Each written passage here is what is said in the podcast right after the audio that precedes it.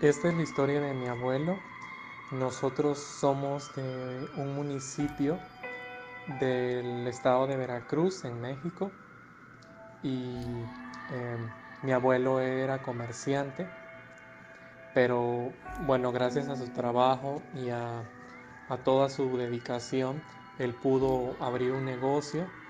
eh, poner su, propio negocio, comprar muchas propiedades y bueno, hacerse de su, de su patrimonio. Pero eh, mucha gente hablaba, hablaba mal de él respecto a que dudaban de, qué, de dónde provenía su riqueza,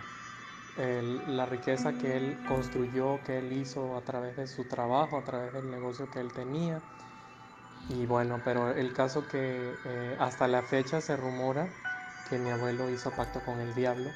por todas las propiedades que logró comprar, por todo lo que él, él, logró obtener. ¿no?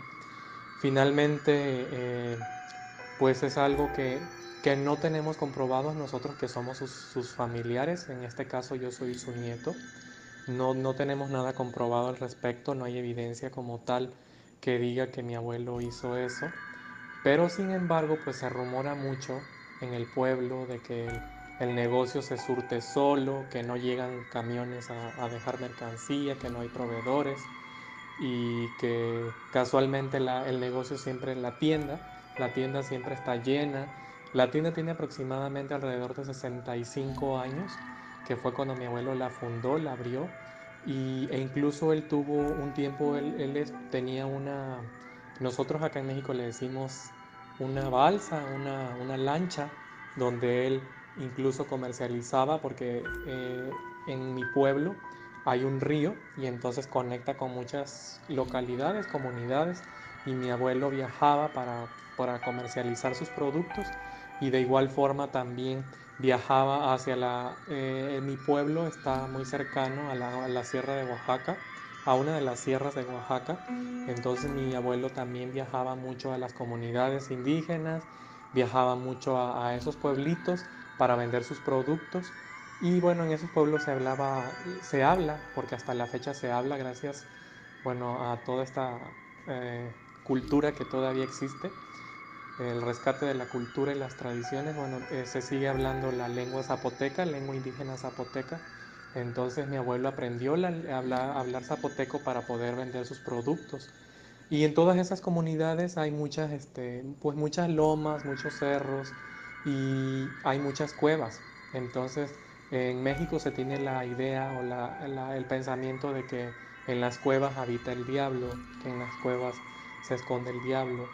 porque pues son eh, cavernas, porque son subterráneos, entonces dicen que habita el diablo en lo más profundo. Finalmente, bueno, esa es una, idea, un, pensamiento que tenemos acá, y como decían que mi abuelo había hecho pacto con el diablo, eh, llegaban, llegan todavía hasta la fecha a decir al negocio que mi abuelo, o sea, que han visto a mi abuelo en las cuevas, lo describen tal cual como él se vestía, y, pero lo que sí es cierto es que obviamente no tenemos evidencia de nada al respecto. No tenemos foto, no tenemos video, pero la gente llega a decir, porque mucha gente de, esas comunidades era, le compraba, eran clientes de mi abuelo, lo conocieron, sobre todo los, los ancianos, todas las personas adultas de la tercera edad que eran que fueron conocidos de mi abuelo, lo ubicaban perfectamente, ellos platican mucho eso. Y bueno, este, pues hasta la fecha se sigue rumorando, se sigue diciendo que mi abuelo hizo pacto con el diablo, pero pues sinceramente eh, no sabemos bien si eso pasó o no, si él realizó algo así o no. Pero lo que sí puedo mencionar es que mi abuelo era mormón, entonces, este, bueno, quizás por ahí a lo mejor hay algo que, digan que por esa razón él hizo algún pacto, pero pues fuera de eso pues no tenemos otra, otro dato, ¿no? Lo que sí es que pues nosotros seguimos escuchando, bueno, estamos acostumbrados a escuchar ruidos en la casa,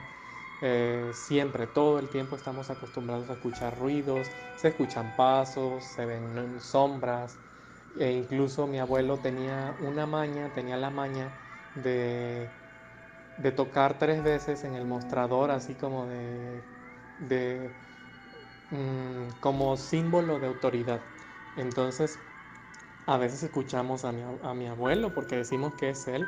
Se escuchan tres veces como, como hacen en el mostrador, ah, dan tres palmadas y decimos que es él porque él era el único que hacía así. Eh, incluso se escuchan como las llaves de cuando abren el negocio, pero pues obviamente las llaves están guardadas en, en su lugar. Eh, se escuchan pasos, se llegan a escuchar pasos, pero pues ya estamos acostumbrados, estamos acostumbrados a los ruidos, estamos acostumbrados a que se escuchen cosas. Y pues nada más, eh, yo no he visto a mi abuelo, no yo no lo conocí, yo nací dos años después, entonces no lo conocí. Pero bueno, cuando mi abuela fallece, eh, se escucharon, eh, se sintió muy, muy pesado el ambiente. Se escuchaban muchos ruidos, se escuchaban pasos, se escuchaban las llaves. Eh, incluso llegamos, yo llegaron a ver a mi abuela, yo no directamente, pero otras personas sí. Un exnovio de una prima llegó a ver a mi abuela. también alguna, alguna muchacha que llegó a trabajar ahí en la casa también llegó a verla, llegó, vio a mi abuela también como tal. Y a veces sentimos como que hay, o sea, como una presencia, como que hay alguien ahí que anda, pero pues nunca nos han atacado, nunca nos han hecho nada, entonces nunca, nunca, nunca ha pasado a más. Pero eh, básicamente es lo que yo puedo platicar sobre mi experiencia, pues paranormal.